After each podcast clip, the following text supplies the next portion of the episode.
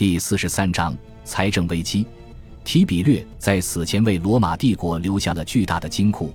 卡西乌斯·迪奥记载约有三十三亿塞斯特尔提乌斯，苏埃托尼乌斯则记载约二十七亿。无论哪个更为准确，这在当时都是一笔巨大的财富，约是乌大维死前罗马财政的近二十倍。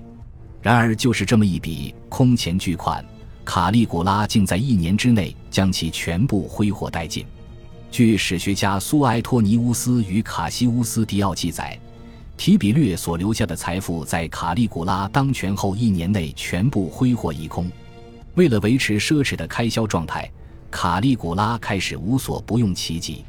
他又重启了当年提比略时期的叛国者审判，凡是有钱的议员、被告状的议员，或者与卡利古拉政见不合的议员，一一被卡利古拉以叛国罪名处死。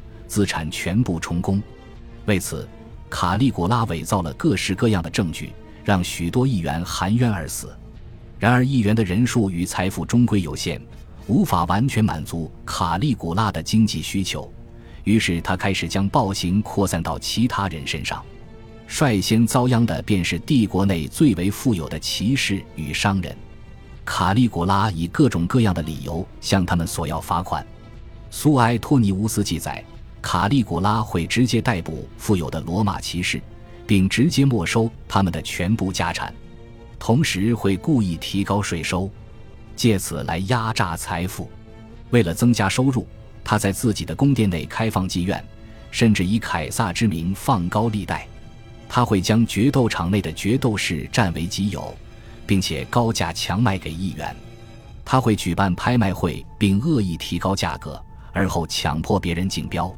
然而，似乎这些依然不够。他开始压榨军队，他没收了那些曾经参加过战役与战争的百夫长的财产。这些搜刮财富的行径确实让卡利古拉成功的维持了他奢侈的生活与开销。但是与此同时，他与军队和元老院的关系也发展到了不可调和的地步。